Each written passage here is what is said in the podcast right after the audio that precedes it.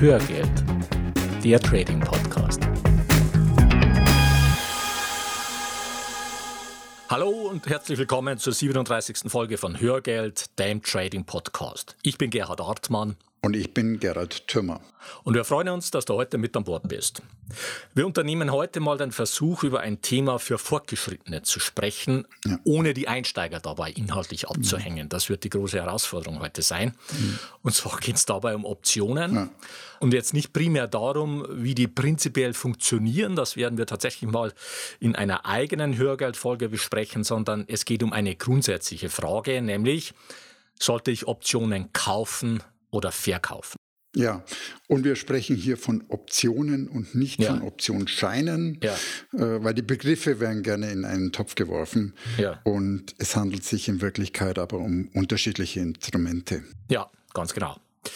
Die meisten Anbieter von Börsendiensten und Signaldiensten, die Strategien anbieten, bei denen Optionen nicht gekauft, sondern verkauft werden, die stellen das immer als Stein der Weisen dar. Und die mhm. Argumentation mhm. ist immer die gleiche. Ja, nämlich, ja. wenn du Optionen verkaufst, dann gewinnst du in zwei von drei Fällen. Mhm.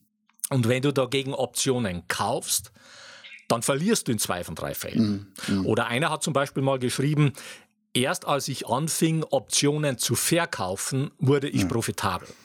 Und wir wollen heute mal beleuchten, was es mit diesen Aussagen auf sich hat. Ja, aber vielleicht erstmal, was sind Optionen? Ja. Genau. Also Optionen sind Hebelinstrumente und im Wert beziehen sie sich immer auf einen Basiswert. Ja. Sie haben eine bestimmte Laufzeit mit einem festgelegten Enddatum. Mhm. Und sie heißen entweder Put oder Call. Ja. Und mit dem einen erwirbst du das Recht, die Aktie zum Basispreis zu kaufen. Und diesen Optionstyp nennt man Call. Mhm. Und mit dem anderen das Recht, die Aktie zum Basispreis zu verkaufen. Und diesen Optionstyp nennt man Put. Okay. Und der Kurs einer Option besteht aus zwei Komponenten, und zwar dem inneren Wert und dem Zeitwert. Mhm. Und als Beispiel, ich kaufe einen Call auf Microsoft mit Basis 100 Dollar. Äh. Dann kaufe ich also das Recht, Microsoft für 100 Dollar zu kaufen. Mhm. Aber nur das Recht. Also nehmen wir mal an, Microsoft steht aktuell bei 100 Dollar. Wie viel ist dann unser Call wert? Eigentlich nichts. Eigentlich nichts, ja. In der Realität wird dieser Call jedoch nach Laufzeit äh, mit einem Wert von, sagen wir mal, 2 Dollar gehandelt. Und ja. diese 2 Dollar, die sind dann der Zeitwert. Und Aha. der Zeitwert verfällt im Laufe der Zeit und wird am Verfallstag der Option bei Null liegen. Ja. Ja, es ist sogar noch ein bisschen komplizierter, was jetzt den Verfallstag betrifft. Also ja. Zum absoluten äh, Stichzeitpunkt des Verfalls wird der Zeitwert äh, ja. bei Null liegen, ja, weil dann die Option einfach äh, mhm. nichts mehr zusätzlich wert ist, außer diesem inneren Wert, da kommen wir noch dazu. Aber wenn jetzt zum Beispiel der Kurs der Aktie nach wie vor nah an diesem Basispreis ja. von sagen wir 100 Dollar ist, ja. auch am Verfallstag, ja. dann wird die Option immer noch einen Zeitwert haben, weil immer noch so ein Rest Hoffnung da ist, dass die Option noch einen inneren Wert letztendlich äh, erzielt. Und diesen Zeitwert, den kannst du dir als eine Art Eintrittsgeld zur Pokerrunde vorstellen. Ja, das mhm, heißt, du genau. zahlst diesen Zeitwert dafür, dass du mitspielen darfst, dass du mitpokern darfst und dass du damit die Chance auf einen Gewinn hast. Und solange diese Chance auf einen Gewinn noch da ist, ja, irgendwie noch real ist, mhm. ist dieser Zeitwert noch größer Null. Und je, je mhm. größer die Chance auf den Gewinn ist, ja, umso größer ist dieser Zeitwert. Dann sind wir wieder bei der Spieltheorie. Ja. Okay, kommen wir zum nächsten Szenario und nehmen ja. wir an, Microsoft steigt auf 105 Dollar. Mhm dann ist ja dieser Call mindestens 5 Dollar wert. Warum sage ich mindestens? Also diese 5 Dollar sind der innere Wert. Ja. Und dazu kommt jetzt noch der Zeitwert dazu. Genau. Das heißt, während Microsoft von 100 auf 105 Dollar nur um 5% zugelegt hat, ist die Option von 2 Dollar auf über 5 Dollar gestiegen, was mhm. einer Performance von mehr als 150% entspricht. Mindestens weil ja der Zeitwert noch dazu kommt. Hm. Und so funktioniert der Hebel bei Optionen. Ganz genau. Ja. So, und äh, bevor wir jetzt weiter einsteigen, wollen wir erstmal zwei Begriffe klären, die in dem Zusammenhang wichtig mhm. sind. Und diese zwei Begriffe sind Long gehen und Short mhm. gehen. Ja, also grundsätzlich gilt, wenn du long gehst, dann kaufst du etwas, um es später teurer zu verkaufen. Ja, und ein typisches Beispiel dafür ist der Kauf von Aktien. Wenn du Aktien kaufst, ja. dann willst du, dass die steigen, damit du sie später teurer verkaufen kannst. Du bist dann long in Aktien. Mhm. Und der Unterschied zwischen deinem Kaufkurs und dem höheren Verkaufskurs, das ist dein Gewinn. Und dieser Gewinn ist potenziell unbegrenzt, weil die Aktien ja beliebig weit steigen könnten. Und wenn du dir einige langfristige Entwicklungen von bestimmten Aktien mhm. anschaust. Dann siehst du da zum Teil gigantische Renditen. Ja, also Apple zum Beispiel, die sind seit 1997 um über 47.000 mhm. Prozent gestiegen oder Amazon seit 2001 um ungefähr 38.000 Prozent mhm. und so weiter. Ja, also wir haben das in die Show Notes reingestellt, schaut mal rein. So, das heißt, die Gewinne können potenziell ja. riesig werden. Und wie schaut es mit den Verlusten aus? Da ist das Gegenteil der Fall. Ja. Die Verluste sind auf den Kaufkurs begrenzt, das heißt, mehr als 100 Prozent kannst du nicht verlieren beim Longgehen. Mhm. Das ist im Einzelfall natürlich immer noch verdammt viel, ja. aber es ist auf den Einsatz begrenzt, also genauer ja. gesagt auf deine Positionsgröße. Ja? Und das heißt nochmal zusammengefasst, beim Longgehen sind deine Gewinne potenziell unbegrenzt und können ein Vielfaches deines Einsatzes sein. Deine Verluste dagegen mhm. sind auf den Einsatz begrenzt. Schauen wir uns jetzt mal die Short-Seite an und die ist genau spiegelbildlich zur Long-Seite. Ja, ja, genau. Und Short gehen am Beispiel einer Aktie heißt, ja. du verkaufst eine Aktie zum aktuellen Kurs, weil du davon ausgehst, dass die Aktie fällt und du kaufst sie dann später billiger zurück. Genau. So, und der Clou dabei ist, wenn du Short gehst, dann verkaufst du etwas, das du gar nicht besitzt zu dem Zeitpunkt, wo du es verkaufst. Das klingt jetzt etwas strange und du wirst mhm. vielleicht sagen, ja. was soll ich denn etwas verkaufen, das ich gar nicht besitze? Da hast du natürlich grundsätzlich recht, aber geh einfach mal der Einfachheit halber davon aus, dass das an der Börse möglich ist. Wenn du zum Beispiel Aktien verkaufen willst, die du nicht besitzt, dann leiht dir die der Broker. Und wenn du mhm. sie später dann wieder billiger zurückgekauft hast, dann gibst du sie dem Broker wieder zurück. Da mhm. musst du aber jetzt nicht beim Broker anrufen oder mhm. so, sondern es geht alles ganz automatisch. Das kriegst du praktisch kaum mit. Und im Fall von Optionen musst du dir diese nicht einmal leihen, um die zu verkaufen, sondern du kannst die einfach verkaufen, ohne sie zu besitzen. Du kannst dir das vorstellen, wie wenn Banken Optionsscheine oder Zertifikate herausgeben. Mit dem Verkauf von Optionen nimmst du praktisch die Position der mhm. Bank ein, nämlich ja. die Gegenposition zum Käufer der Option. Mhm. Also nochmal zum Begriff Short gehen. Du verkaufst etwas zum aktuellen Kurs, weil du davon ausgehst, dass es fallen wird und du es dann billiger zurückkaufen kannst. Mhm. Und diese mhm. Kursdifferenz zwischen dem Kurs, zu dem du es heute verkaufst und irgendwann später billiger zurückkaufst, das ist wieder dein Gewinn. Also genau andersrum. Mhm. So, wie verhält es sich jetzt hier mit dem potenziellen Gewinn und dem potenziellen Verlust? Genau umgekehrt, wie beim Longgehen. Mhm. Ja, dein potenzieller Verlust ist unbegrenzt, weil die Aktie, die kann steigen, steigen, mhm. steigen. Und du musst im schlimmsten Fall zu einem vielfach höheren Kurs zurückkaufen mit einem entsprechend großen Verlust. Ja, und wenn die Aktie dagegen, wie von dir erwartet, fällt, dann kann die nicht unter Null fallen. Das mhm. heißt, sie kann nicht mehr als 100 Prozent fallen und damit ist auch dein Gewinn bei 100 Prozent gedeckelt. Ja. ja. Dein maximaler Gewinn ist also auf deinen Einsatz begrenzt. Mhm. Und warum sollte ich das jetzt überhaupt tun? Ja. Na, typischerweise, um von fallenden Kursen auch profitieren zu können. Ja. Und jetzt nochmals fürs Verständnis, das heißt nicht, dass Shortgehen automatisch nur für Spekulationen auf fallende Kurse genutzt wird. Im Beispiel mit dem Verkauf eines Puts setzt du auf steigende Kurse. Und hm. du bist im Wortsinn in diesem Trade short.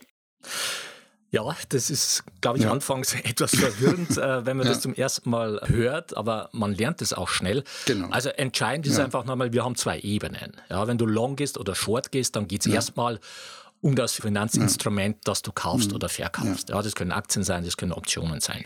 Und bei den Optionen ist eben die zusätzliche Komponente, dass du einen Basiswert hast, auf den sich die Option bezieht. Mhm. Ja? Und das heißt eben, wenn du short bist in einem Put, ja, wie, wie, du jetzt gerade äh, gesagt ja. hast, das heißt, du verkaufst einen Put, weil du davon ausgehst, dass der Put fallen wird, ja, dann bedeutet das aber im Gegenzug, dass du davon ausgehst, dass die zugrunde liegende Aktie steigen mhm. wird oder mhm. zumindest nicht fallen wird. Ja, also das heißt, du bist short im Put, du setzt auf fallende Kurse beim Put, das bedeutet aber steigende mhm. Kurse beim Basiswert. Das sind einfach die beiden Ebenen. Genau. Aber man muss schon sagen, das Instrument des Shortgehens, das wird schon typischerweise genutzt, um auf fallende Kurse zu setzen. Ja. Genau. Und für was kann ich es noch tun? Also ich setze es hauptsächlich ein, um auch in meinem Depot diversifiziert zu sein. Ah. Und äh, wir nutzen es ja auch fürs Hedging, also ja. zur Absicherung vor Markteinbrüchen. Ja. Und im Seminar gehen wir da nochmal deutlich tiefer drauf ein. Genau. Mhm. Und ich mache jetzt nochmal ein konkretes Beispiel mit Optionen. Ja. Bleiben wir bei dem obigen Beispiel von Microsoft. Ja. Also ich habe einen Call mit einem Basispreis von 100.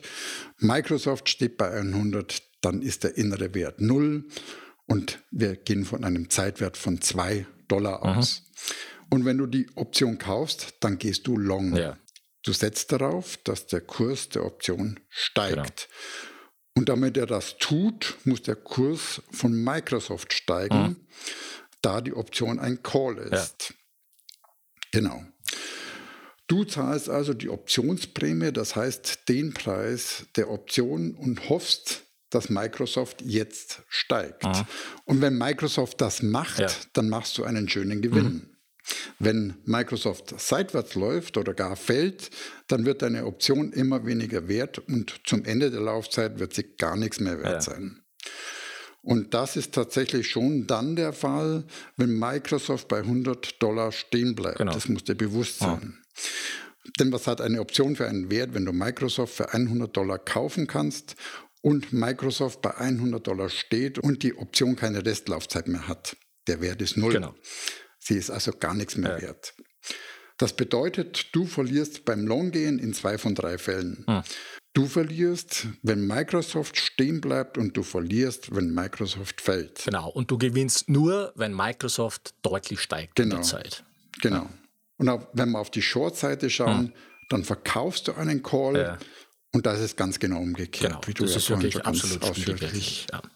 Genau. So, und wenn man es jetzt noch genauer betrachtet, dann geht es nicht nur um zwei von drei Fällen, bei denen du gewinnst ja. oder verlierst, sondern eigentlich um drei von vier Fällen. Ja, wenn du jetzt nämlich eine Call-Option mhm. kaufst und die Aktie steigt nicht genug, sodass sie den Zeitwertverfall der Option kompensiert, dann machst du damit auch einen Verlust. Ja, du hast nämlich als Käufer mhm. immer diesen Zeitwertverfall gegen dich. Das heißt, die Zeit arbeitet gegen dich, wenn du long bist in mhm. Optionen, das heißt, wenn du mhm. Optionen kaufst. Und zwar völlig unabhängig davon, ob du einen Call oder einen Put kaufst. Ja? ja. Das heißt, du verlierst ja. also, wenn die Aktie fällt, du verlierst, wenn sie seitwärts läuft und du verlierst auch, wenn sie nur leicht steigt während der mhm. Laufzeit deiner Option. So, und im umgekehrten Fall, wenn du Optionen verkaufst, dann gewinnst du genau in diesen drei von vier Fällen. Ja, und der Zeitwertverfall ja. und damit die Zeit arbeiten für dich. Ja, ja. In Summe muss ich sagen, ja. dass diese Betrachtung mit in zwei von drei Fällen ja. oder auch in drei von vier Fällen extrem vereinfacht ist und sehr theoretisch.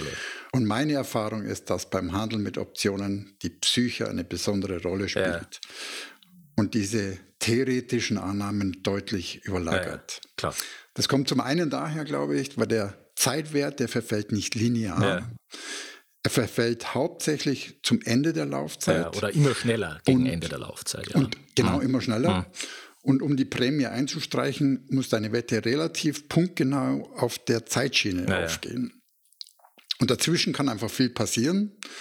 Und das wird in der Betrachtung in zwei von drei Fällen meiner Meinung nach ausgeblendet. klar. Und in der Laufzeit deiner Option schlägt die Psyche zu. Das heißt, es funktioniert nur, wenn du konsequent die Verlusttrades begrenzt. Ah. Gewinne kannst du ja nicht laufen lassen, wie wir gelernt ja. haben. Und um den Gewinn der Prämie einzufahren, musst du eben die gesamte Laufzeit durchhalten. Ah. Und es gilt in Summe zu beachten, ah. Die Psyche, die Verlustbegrenzung und passt der Payoff. Ja, genau. Ja, also da liegt wirklich ein sehr großer Unterschied genau. zwischen dieser Extrem. Theorie nach dem Motto, ja. ja. in zwei von drei Fällen ja. und wirklich der Praxis. So, jetzt ja. kommen wir nochmal zurück zur Argumentation und der Werbung dieser besagten Anbieter von Diensten, bei denen Optionen verkauft werden. Und sie argumentieren, dass du beim Kauf von Optionen in zwei von drei Fällen verlierst und das stimmt auch im Prinzip, ja, wie wir jetzt gelernt haben während du eben beim Verkauf von Optionen in zwei von drei Fällen gewinnst. Und auch das stimmt mhm. im Prinzip. Ja. Mhm. Also wie gesagt, es ist natürlich in der, äh, in der Praxis etwas komplizierter, aber im Prinzip ist es so richtig. Und deshalb sei es dumm und unprofitabel, mhm. Optionen mhm. zu kaufen und es sei klug, Optionen zu verkaufen. Ja. So, aber was ist das Problem bei dieser Argumentation? Warum ist diese Argumentation trotzdem falsch? Und ja. du kannst das wahrscheinlich schon selber beantworten, wenn du die Hörgeldfolgen 8 und 9 gehört hast, was wir dir dringend ans Herz legen, falls du das noch nicht gemacht hast. In den beiden Folgen geht es nämlich um die zentrale Formel für Trading und Investieren, nämlich um den Erwartungswert. Und dort haben wir festgestellt, dass der Erwartungswert und damit die Profitabilität einer Strategie von zwei Faktoren abhängt, nämlich ja.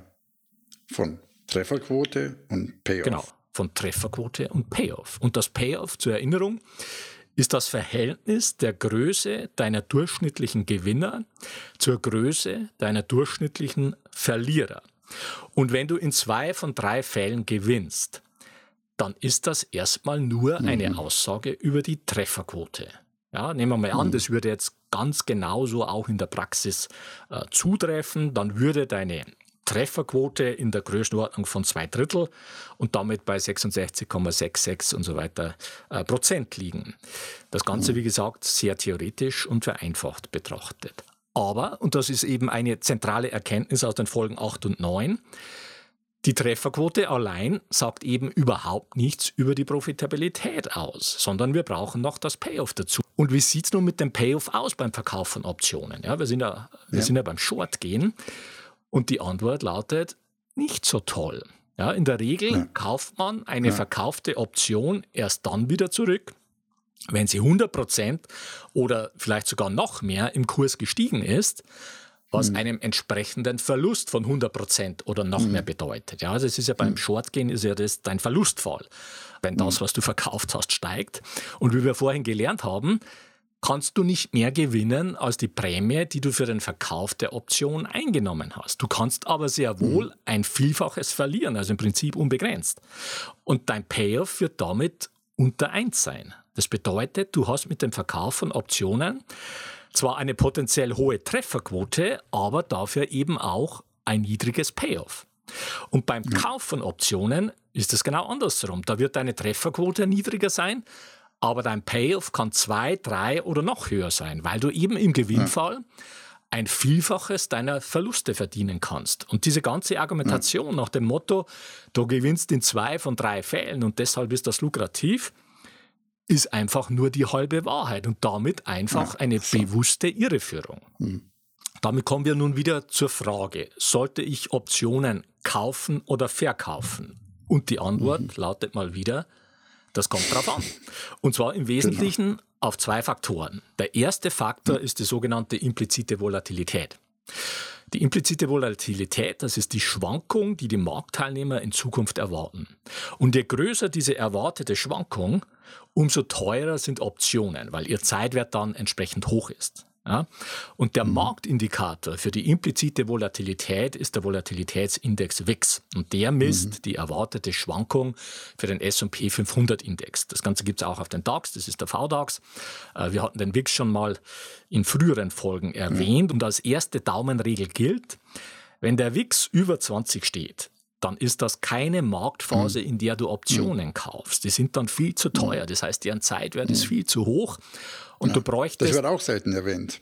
Ja, also du bräuchtest einfach große, große genau. Kursbewegungen, um überhaupt ja.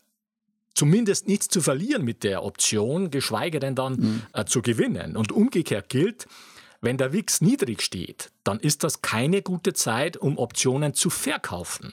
Ja, du kannst genau. das zwar begleitend machen, zum Beispiel zur Absicherung, wie wir das auch tun. Also wir verkaufen auch Calls, auch bei einem WIX von 10 oder 11, ja.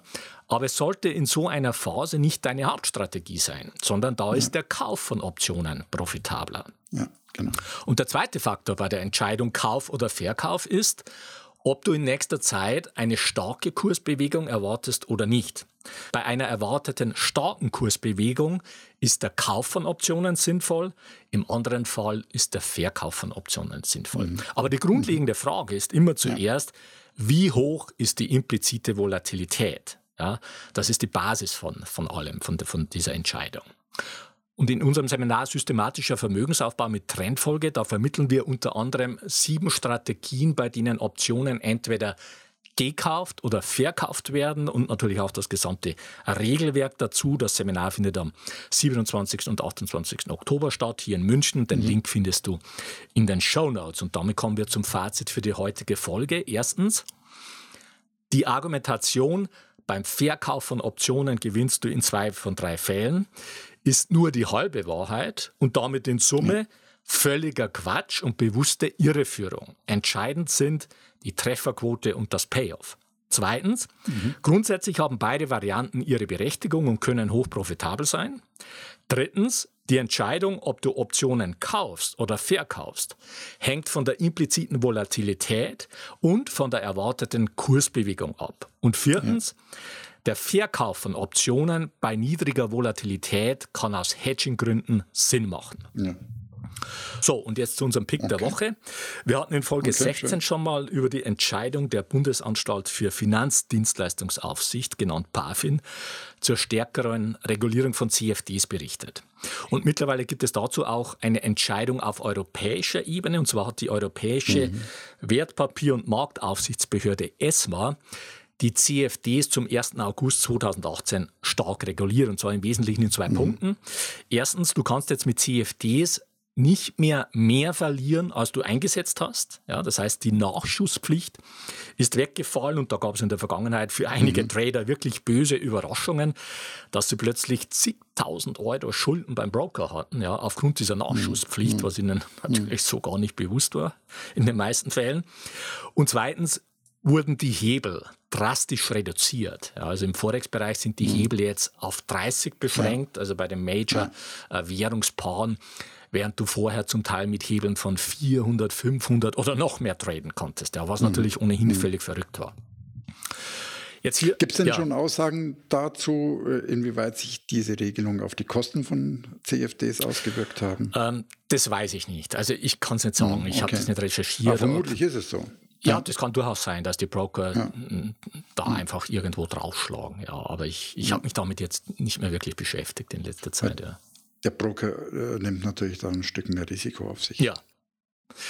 Jetzt hier noch ein rechtlicher Hinweis. Die von uns bereitgestellten Informationen, Tools und Softwareprogramme dienen ausschließlich zu Informations- und Ausbildungszwecken. Mhm und stellen keine Empfehlungen zum Kauf von Geldanlagen gleich welcher Art dar. Du bist für deine Anlageentscheidungen selbstverantwortlich. Und damit kommen wir jetzt zu unserer Bitte in eigener Sache. Wenn dir unser Podcast gefällt, dann würden wir uns freuen, wenn du eine kurze Rezension in iTunes reinstellst. Das geht ganz einfach und schnell und hilft uns im Ranking weiter nach oben zu kommen und besser gefunden zu werden und ist für uns eine zusätzliche Motivation, mit Hörgeld weiterzumachen. Und wir freuen uns auch über Likes auf facebook.com slash Hörgeld und auf YouTube. Den YouTube-Link findest du in den Show Notes. Und wenn du Fragen oder Anregungen für uns hast oder wenn wir bestimmte Themen vertiefen sollen, dann schreib uns bitte an feedback.hörgeld.com oder nutzt die mhm. Kommentarfunktion auf unserer Webpage hörgeld.com.